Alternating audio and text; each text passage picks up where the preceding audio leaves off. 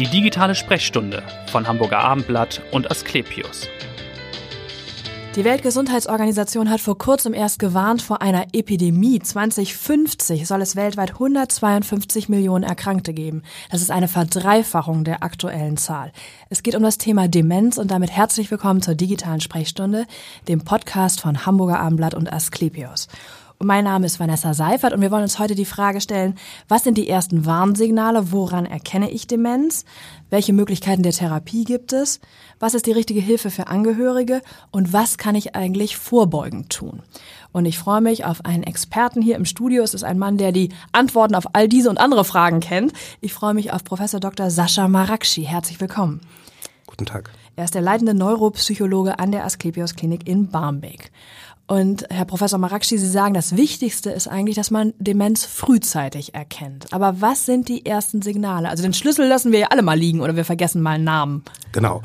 Ähm, ich denke, wenn die meisten Leute schildern, dass sie Probleme mit dem Kurzzeitgedächtnis haben.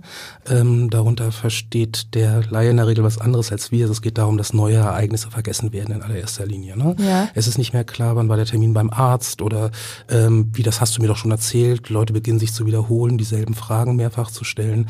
Das sind so kleine Warnsignale, aber wie Sie schon sagten, die Schlüssel vergessen wir alle mal. Ähm, wenn wir schlecht geschlafen haben oder sowas und am nächsten Tag nicht so ganz topfit sind, ja. ist das nicht gleich ein Zeichen für Demenz. Genau, also es kommt so ein bisschen auf die Häufung dann an, dass man feststellt, das kehrt immer wieder diese, diese Redundanz und dass die Fragen genau. immer wieder gestellt werden. Und es muss schlimmer werden. Also es ist ein, immer ein Prozess, der nach vorne schreitet. Ja. Ähm, aus, wenn mal ein Tag schlecht ist oder auch mal eine Woche schlecht ist, gerade bei älteren Patienten natürlich, ähm, ist das erstmal noch nichts, woraus man immer was basteln muss. Aber wenn man merkt, dass es immer schlechter wird und dass ein Abbau stattfindet, dann macht es Sinn, doch mal eine Diagnostik machen zu lassen. Und wen betrifft es eigentlich am häufigsten? Ab welchem Alter ist man vielleicht besonders gefährdet? Es gibt natürlich verschiedene Formen, auch Frühdemenz, genau. aber wann ist es am wahrscheinlichsten? Also wir reden vielleicht am, jetzt mal von der Alzheimer-Demenz, das ist ja die häufigste ja. Demenzform, wenn auch nicht die einzige. Ähm, so ab 75 Ab 75 so. sind so die Momente, wo man sagt, da kann man mal hinschauen, wenn was passiert. Es gibt frühere Formen, wie Sie schon sagten. Ja. Ähm, aber ich würde sagen, so im Schnitt ab 75 kann man darauf achten. Und eher Männer als Frauen oder ist das gleich verteilt? Geschlechterunterschiede gibt's nicht. Mhm. Ähm, einfach aufgrund der Tatsache, dass Frauen eine längere Lebenserwartung haben, haben wir natürlich mehr Frauen, die schlussendlich dann schwer dement werden. Ja. Aber ähm, im Onset, also in der, im Beginn der Erkrankung, gibt es keine Geschlechterunterschiede. Und woran liegt es, dass sich die Fallzahlen so, äh, so explodieren, wenn die Weltgesundheitsorganisation sagt, dass das schreitet voran und äh, 2050 wird es so viele Erkrankte geben weltweit? Naja, das ist dem, dem viel beschriebenen demografischen Wandel geschuldet. Ne? Also die Menschen werden älter, es ja. werden äh, Erkrankungen überlebt, die früher vielleicht nicht so eine lange Überlebenschance okay. danach noch hatten. Mhm.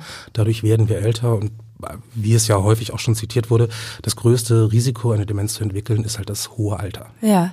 Jetzt kommen wir vielleicht mal zur Diagnostik gleich, zur mhm. Gedächtnissprechstunde, die es ja bei Ihnen auch gibt. Wie funktioniert die Diagnose? Ähm, also immer noch beim Alzheimer bleibend, ist es ja erstmal so, dass es so eine Art Ausschlussdiagnose ist. Ne? Wir schauen, was kann es alles nicht sein. Ja. Und äh, weil es ist ja, ein, ist ja ein Syndrom, wenn Sie so wollen. Und in der Gedächtnissprechstunde geht es das erstes Mal um eine Leistungsdiagnostik. Also man schaut sich verschiedene Bereiche an, Merkfähigkeit, Exekutivfunktion, also Planen und Handeln, ja. ähm, sprachliche Aspekte werden geprüft. Und wenn wir dort sehen, dass die Leistungen nicht mehr der Altersnorm entsprechend sind und auch angepasst an Bildungsstand und so weiter und so fort, dann würde man den nächsten Schritt gehen und einfach mal schauen, was ist die Ursache dafür. Das heißt ganz konkret, welche Tests macht man da? Man erzählt eine Geschichte und sagt, erzählen Sie die nach? Oder? Zum Beispiel, genau. Das wäre, wäre bei jüngeren Patienten. Ähm, Goldstandard ist im Moment, so heißt der Test CERAT. Ähm, da werden verschiedene Wortlisten abgefragt. Ähm, Patienten müssen Tiere aufzählen, müssen bestimmte Aufgaben in bestimmten Zeitspannen ja. erledigen.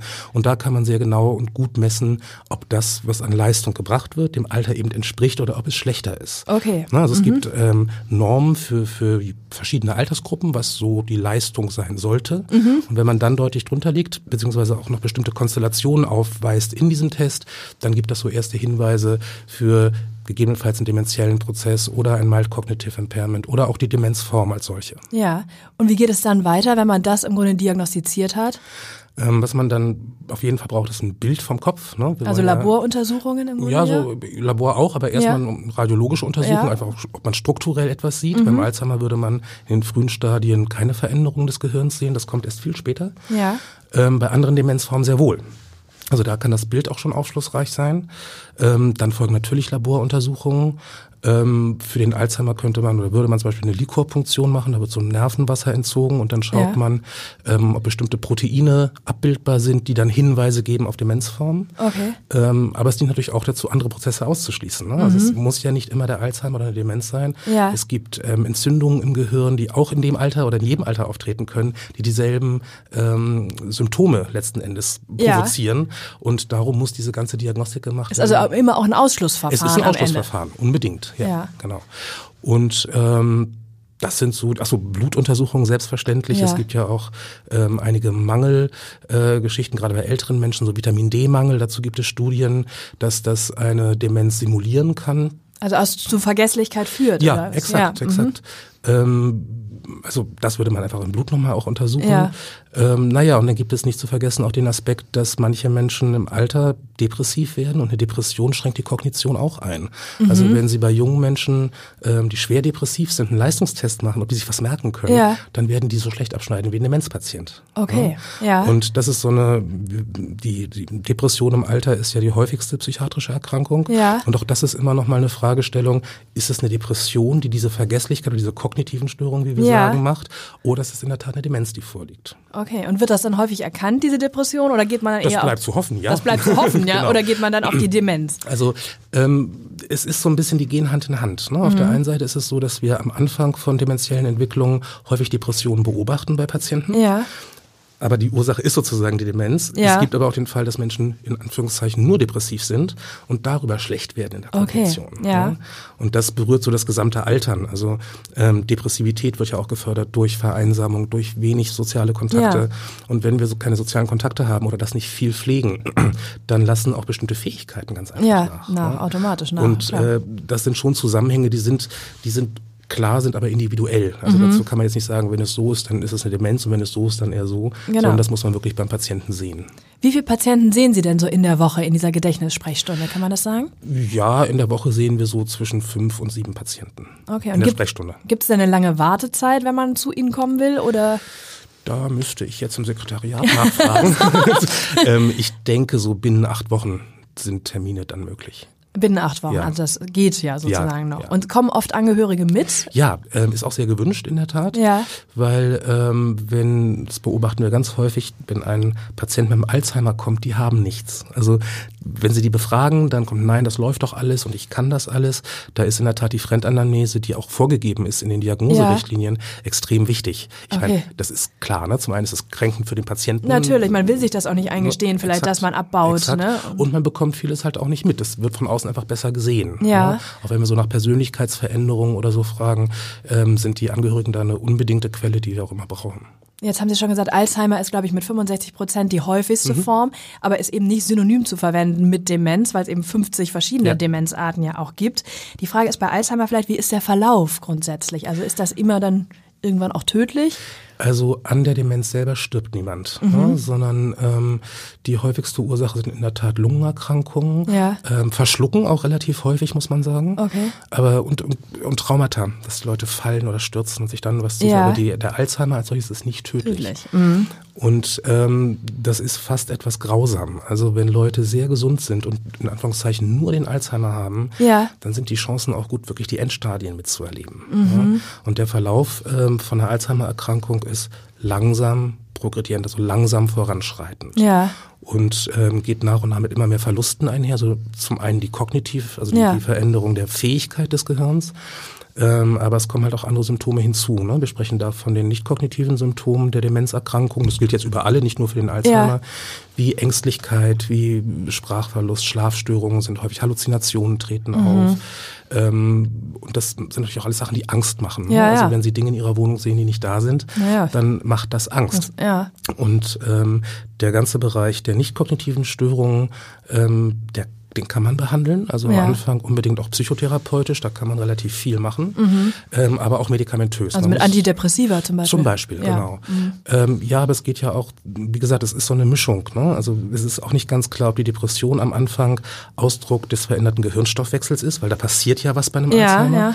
Oder ob das auch reaktiv, also sozusagen als Reaktion auf diese Erkrankung ist. Ja. Das ist kränkend. Ne? Ja, Und das darf aber auch Angst machen. Und wir können es ja nach wie vor nicht heilen. Ja. Ähm, wie auch immer das Zusammenspiel ist, aber sowohl Psychotherapie als auch die medikamentöse Therapie selbstverständlich können da wirklich Lebensqualität verbessern. Ja, wenn Sie sagen, es läuft im Grunde ja so grausam, über welchen Zeitraum sprechen wir da, dass dieser Verfall voranschreitet, wenn man das so nennen will?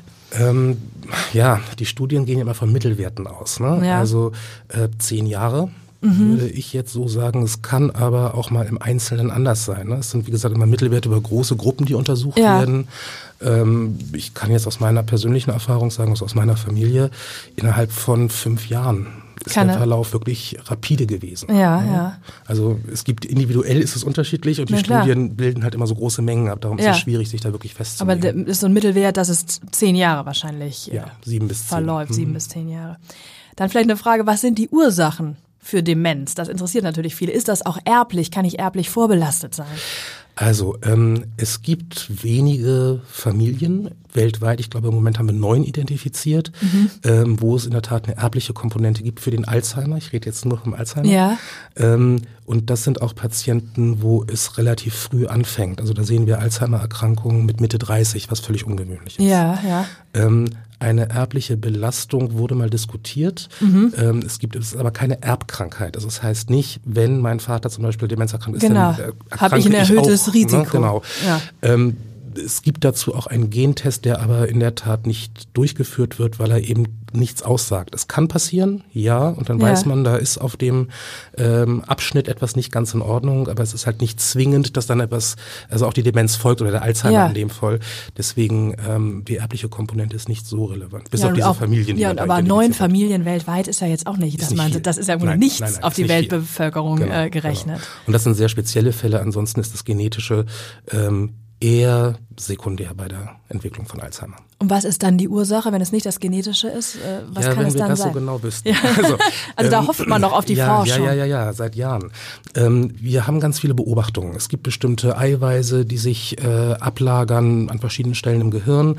Die wirken wahrscheinlich wiederum entzündungsfördernd und so geht wahrscheinlich irgendwie das Gehirn unter Ja. oder die Zellen, der Zelltod. Ähm, es gibt Debatten darüber, dass äh, andere Faktoren eine Rolle spielen, denn es gibt eine ganz immer wieder zitierte Studie, wo man ein Kollektiv von Nonnen untersucht hat. Also die hatten alle die gleichen Lebensumstände äh, Ja. und die hatten sich alle bereit erklärt, äh, hinterher das Gehirn sezieren zu dürfen. Mhm. Und es war in der Tat so, dass man bei ähm, Nonnen, die die gleichen Ablagerungen an diesen Eiweißen im Gehirn hatten, Ja. bei den einen stellte man kognitive Einschränkungen fest, die anderen waren fit. Also das alleine kann es nicht sein. Ja, ne? ja. Es ist immer noch so, dass man irgendwie sich alles anschaut und ganz viele Ideen entwickelt, aber so den richtigen Knackpunkt hat man noch nicht. Was Also den Durchbruch könnte. hat man da Nein. noch nicht, was Nein. die Ursache tatsächlich sein könnte für Exakt. diese Erkrankung. Also wir wissen einfach das Zusammenspiel nicht. Ne? ja. Aber trotzdem ist ja immer die Frage, was kann ich präventiv tun, damit es mich nicht erwischt? Genau. Ne? Ähm, de facto ist es so, dass man versucht, das Gehirn insgesamt zu schützen. Also wenn wir einen Prozess haben, wo sich Eiweiße ablagern, was auch immer die dann tun, Ja.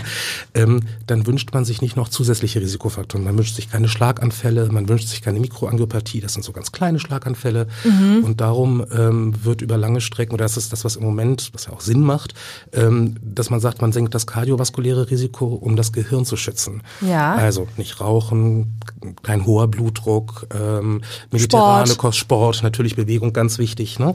Also all diese Faktoren, die aber sozusagen gar nicht so sehr direkt auf den Alzheimer wirken, Ja. sondern einfach das Gehirn insgesamt schützen, damit man möglichst wenig zusätzliche Baustellen entwickelt. Und sozusagen ja grundsätzlich gut sind. Ich meine, die helfen ja immer, ne? wenn Genau. man Sport treibt und sich Genau. gesund ernährt. Äh, also fragen Sie einen Kardiologen. Fragen wollte gerade sagen, jeder Ihrer. Kollegen im Podcast sagt, immer, sagt, nicht äh, rauchen und Sport treiben. ähm, und genau. So. Also, Ähm, es gibt dazu noch ganz viele andere Aspekte. Also, dass man, ähm, ich hatte es, glaube ich, vorhin schon mal angesprochen, das Vitamin D, ne, das ist auch so, ein- so ein Ding, wo viele alte Menschen wirklich einen Mangel haben, was nicht äh, regelhaft von den Hausärzten zum Beispiel, das ist kein Vorwurf, Ja. wenn nicht regelhaft kontrolliert wird, ne, bei vielen. Und Vitamin D, da würde man sagen, raus an die Luft, an die so in die Sonne. Machen Sie das als 80-Jährige, wenn Sie keine sozialen Kontakte haben. Ja, ja, genau. Ne? Oder man müsste, könnte auch Tabletten sicherlich äh, nehmen. Das dann. kann man auch nehmen, klar, aber Ja. es muss ja erstmal der Mangel festgestellt Stellt sein. richtig, ne? ja, mhm. Und ähm, wir kamen jetzt aber von der anderen Seite, achso, Prävention. Prävention, ja. Ähm, ja, auch da gibt es viele neue Entwicklungen. Also es fängt ja alles schon viel, viel früher an, als wir es diagnostizieren.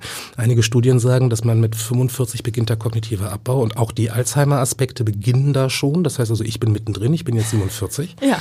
Und ähm, es gibt im Moment, Disku wir wissen, dass der Darm einen ganz großen Einfluss hat, also die gesamte Ernährung, Ja. ähm, auch auf das Gehirn. Wir sind früher immer davon ausgegangen, oder es wurde so gesagt, es gibt eine Blut-Hirn-Schranke, ne? alles was im Körper passiert, kommt gar nicht im Gehirn an, weil das so furchtbar geschützt ist. Ja. Nee, es gibt da in der Tat neue ähm, oder neuere Erkenntnisse, die es immer komplexer machen. Ja. Und darum bleibt es eigentlich bei den, wie Sie schon sagten, das, was jeder sagt, viel Bewegung, ne, Cholesterin und Bluthochdruck, was Okay. wirklich entscheidend fürs, fürs Gehirn ist und für, vor allen Dingen für die kleinen äh, Kapillare. Und aber bei der Ernährung hilft das, was wir neudeutsch Brain Food nennen, also sowas wie, ich weiß nicht, gibt es ja immer mal wieder Ja. Tipps, ne? Walnüsse zum Beispiel Walnüsse helfen zweimal. super. Ja, ist tatsächlich Walnüsse so. sind ja. super, ähm, einfach aufgrund Grund der äh, Inhaltsstoffe. Aber es geht ja nicht darum, das Gehirn zu kicken. Also es geht nicht darum, ich esse jetzt irgendwas und dann ist dieses alte Meer von Traubenzucker vor der Prüfung und so. Ne? Also nichts, was ich nicht auch Hab ich gemacht trotzdem hätte. Ich gemacht. habe auch gemacht. Ne? Aber das hilft nicht.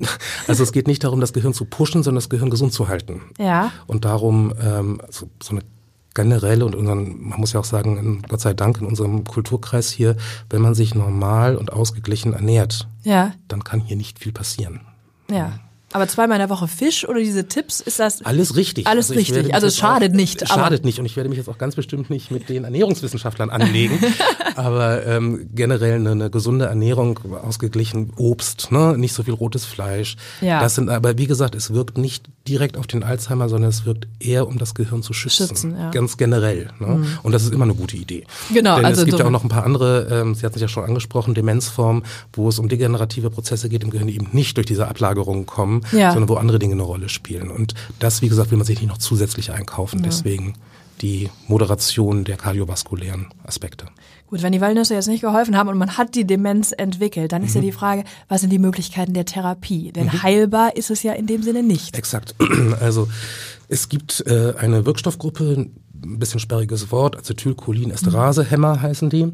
Die sorgen dafür, dass im Gehirn ein gewisser Botenstoff länger zur Verfügung steht. So Ja. kann man das sagen. Es ist ein, also das Medikament ähm, verhindert sozusagen den Abbau oder verlangsamt den Abbau eines Ja. hirneigenen Transmitters. Und der ist, wie genau wissen wir auch nicht, dafür zuständig, dass Gedächtnisinhalte eingespeichert werden. So, und der bleibt länger erhalten. Diese ähm, Mittel sind zugelassen für Alzheimer und für die Demenz bei Parkinson.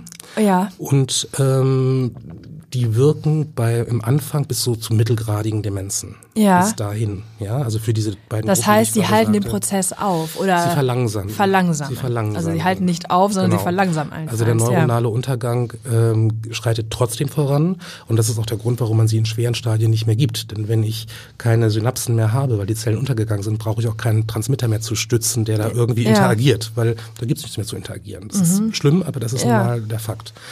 Und im späteren Verlauf würde man dann eher auf diese nicht kognitiven Symptome eingehen und schauen, dass man die Patienten dort ähm, ja soweit mediziert, dass das Leben erträglich bleibt, wie auch immer Sie es nennen möchten. Also Ja. wenn diese Halluzinationen kommen und so weiter und so fort. Ja, das heißt, was kann ich dann machen? Also ist das auch medikamentös? Das ist oder? medikamentös, genau. Ja. Ähm, man muss da sehr aufpassen, ähm, welche Medikamente man gibt. Also man kann nicht jedes zum Beispiel Antidepressivum geben, weil Mhm. die zum Teil genau auf das Mittel wirken, was man reingibt, dieses Acetylcholin, dieser Ja. Acetylcholin-Esterase-Hämmer, weil die sich dann aufheben. Aber Okay. ähm, es gibt Wirkstoffgruppen, die sind auch überall beschrieben in der Literatur, die man eben genau dort einsetzen kann und das sollte auch passieren. Passiert auch in aller Regel. Und was ist mit Ergotherapie, Psychotherapie? Sind das Dinge, Ja. die helfen? Also generell Psychotherapie sicherlich am Anfang, da bin ich, Ja. bin ich felsenfest von überzeugt.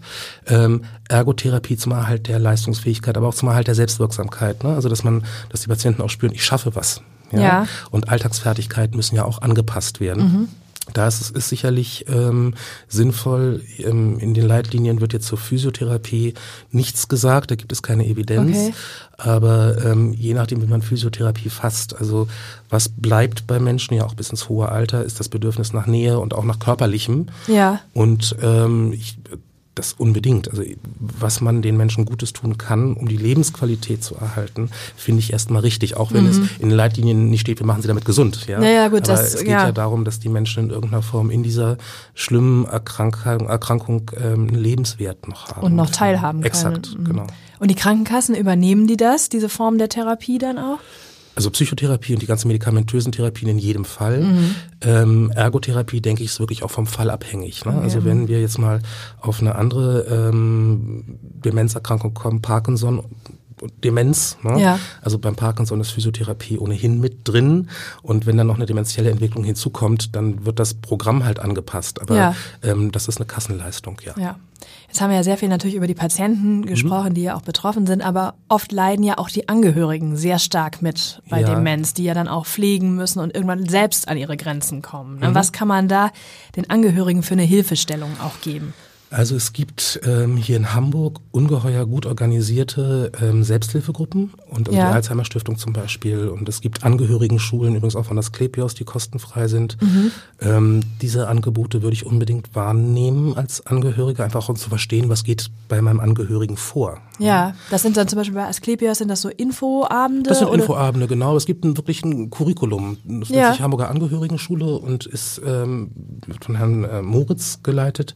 Äh, wirklich sehr, sehr gute Inhalte und auch sehr gute, es geht auch um die ganze Frage, äh, wo kriege ich Pflegegelder her und so weiter. Richtig, so also auch für die Bürokratie, ne? genau. ne? wie, wie beantrage ich was? Exakt und das ähm, finde ich ne, ein sehr gutes Angebot, aber auch die Selbsthilfegruppen der, der einzelnen ähm, Vereinigungen, mhm. denn Angehörige, die pflegen, gerade die Pflegenden, ja. die selber dran sind, die brauchen auch eine Entlastung. Die haben in aller genau. Regel nicht gelernt, äh, sie haben keine Supervision, sie haben nicht gelernt, wie sie sich entlasten können. Richtig, und gehen dann selber irgendwann auf dem Zahnfleisch. Genau, ne? genau. Also ähm, hat mal ein Kollege das, äh, den Begriff geprägt, der Patient hinterm Patienten. Ja. Ähm, und das ist immer leicht gesagt, achten Sie auf sich und halten Sie die Grenzen ein und so. Aber dahinter stehen ja Motive wie, das macht man so moralische Verpflichtungen oder auch Liebe. Ne? Natürlich, ich wollte gerade sagen, wenn es der Ehepartner Liebe, ne? ist. Ähm, und es betrifft immer das ganze System. Also ja.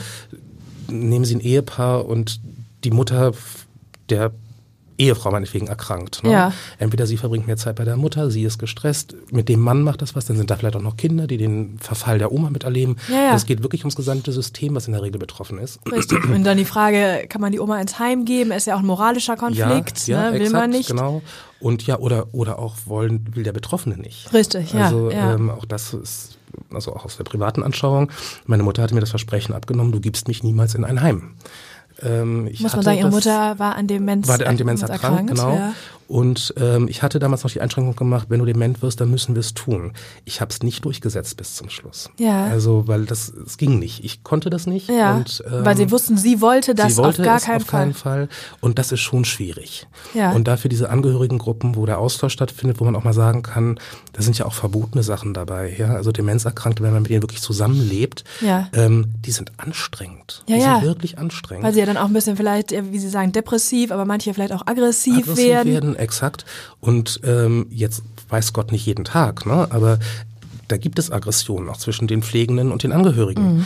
Und das thematisieren zu dürfen und zu können, dafür sind diese Selbsthilfegruppen wirklich ein guter Raum. Und das ist wichtig, unbedingt. Darf ich fragen, wie Sie das persönlich in Ihrer Familie dann gelöst haben, wenn Sie sagen, das Heim war ja dann für uns keine Option? Ja, wir haben es über einen Pflegedienst gelöst mhm. und noch über, ja, wenn Sie so wollen, zugekaufte Leistungen. Ne? Ja. Also es war äh, sehr viel Betreuung da, ähm, allerdings nicht kassenfinanziert. Ne? Mhm. Jetzt sind wir ja schon beim Persönlichen, deswegen würde ich mhm. Sie gerne fragen, Herr Professor Marakshi, was hat Sie bewegt, überhaupt sich mit Demenz zu beschäftigen? Das alles ist ja schon passiert, bevor Ihre Mutter ja. erkrankt ist. Ähm, ich bin da fast ein bisschen reingeschlittert, muss ich sagen. Also, ja.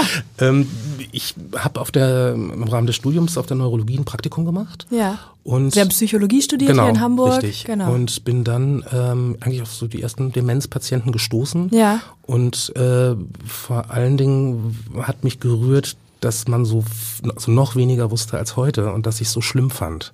Und ich glaube, das war der Einstieg. Ich Tatsächlich, denke, dass das man dachte, man muss da irgendwie helfen. War es tatsächlich so ein bisschen so ein Helfersyndrom, ja, kann man sagen? Syndrom. Aber ähm, es war auf jeden Fall etwas, etwas, was mich interessiert hat und äh, das Schicksal der Menschen hat mich gerührt. Ja. Das muss ich sagen. Also Sie bereuen es nicht, dass Sie nicht in die Werbung gegangen sind, was Nein, ja das ursprünglich war Ihr ursprünglich Plan. mal der Plan. Darf man jetzt sagen, Sie haben bei der Funkuhr volontiert. Ja, also Sie sind genau. ja fast ein Kollege. nein. ähm, nein, aber äh, in der Tat war das der, also das Praktikum war der entscheidende Schritt. Ja. Was ist für Sie jetzt als behandelnder Arzt, was ist für Sie so ein Erfolg? Wann sagen Sie, das war jetzt ein guter Tag für mich in der Klinik? Ähm, wenn ich Zeit habe und mir Zeit nehmen kann, um Patienten bei einer Diagnose richtig aufzuklären. Und ähm, wenn man Hilfsangebote anbieten kann. Und haben Sie die Zeit immer, die Sie sich wünschen? In aller Regel nehme ich sie mir. Tatsächlich, doch. Mhm. Was würden Sie sagen, wie lange braucht man für so ein doch aufklärendes, gutes Gespräch? Also eine Stunde wäre schon schön. Ja, okay. Mhm. Also wenn es mit Angehörigen auch ist. Ne? Und häufig ist es ja auch so, dass die Fragen erst später kommen. Ist, Ja. ne? Also dann wird das mitgeteilt, zum Teil ja auch, also größtenteils auch durch die ärztlichen Kollegen. Und was das bedeutet und was das nach sich zieht, das sind alles Dinge, die eigentlich nachtickern. Mhm. Und ähm, wenn man dann nochmal die Zeit hat hinzugehen und nochmal zu fragen, hm, was ist denn nun oder Ja, also, dass man was so ein bisschen an dranbleibt Fragen an dem? Fall, Genau. ja.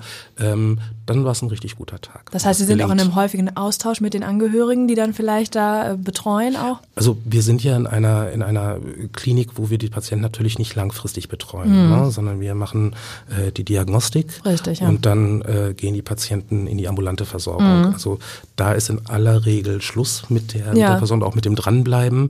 Ähm, Kontakt entsteht immer mal wieder über die Selbsthilfegruppen, wie gesagt, weil Ja. wir da ja auch eingeladen sind und dort auch mal äh, Referieren referieren genau darüber. Ähm, bei den Parkinson-Patienten sieht es etwas anders aus, weil die ja häufig auch wiederkommen, Wiederkommen in die Klinik, natürlich ne? und, und- dann und- da entwickelt sich was. Ja. Was machen Sie denn, wenn Sie nicht in der Klinik sind, um sich zu entspannen? Nach Ich weiß, Sie tauchen ich gerne tauche, ab. Genau, nach Möglichkeit äh, gehe ich tauchen und Wo machen Sie das denn äh, in Hamburg? Wo gehen Sie denn In tauchen? Hamburg gehe ich nicht Ich tauchen. grad Ich, muss immer über den Flughafen in irgendeiner Form.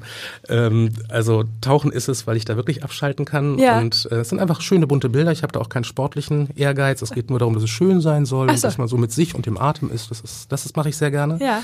Was ist Und- Ihr nächstes Ziel? Äh, Wohin fliegen Sie als nächstes? Ja, es, also das Ziel ist Papua-Neuguinea. Mal gucken, ob das hinhaut. Mhm. Aber ähm, das ist das nächst geplante Ziel. Mal schauen, ob es klappt. Okay, und sonst gibt es Lieblingsorte in Hamburg, wenn Sie dann nicht Oh wegfliegen? ja, zu die? Alster. Ja? Nach Mhm. Möglichkeit jeden Sonntag, wenn der, wenn der Job es zulässt. Dann laufen Sie einmal rum, oder Genau, was? mit dem Hund und dann um die Alster. Mit dem Hund und tausend anderen. ja, ähm, noch schöner ist es natürlich in der Woche, aber das ist selten Zeit dafür. Das ist selten. Aber in welche Richtung gehen Sie? Das ist auch immer die Glaubensfrage. Ich gehe vom, also wenn wir vom Atlantik stehen, dann würde ich vom Atlantik rechts abbiegen und dann äh, ja, rechts rumlaufen. rechts rum. Ne? Ja, ich Genau. stelle es mir Mhm. gerade vor. Hm? Alles klar, dann wünschen wir viel Spaß beim nächsten Spaziergang. Vielen Dank, dass Sie heute da waren. Vielen Dank für Ihre Tipps und hören Sie wieder rein, äh, liebe Zuhörer, bei der nächsten digitalen Sprechstunde. Vielen Dank. Tschüss.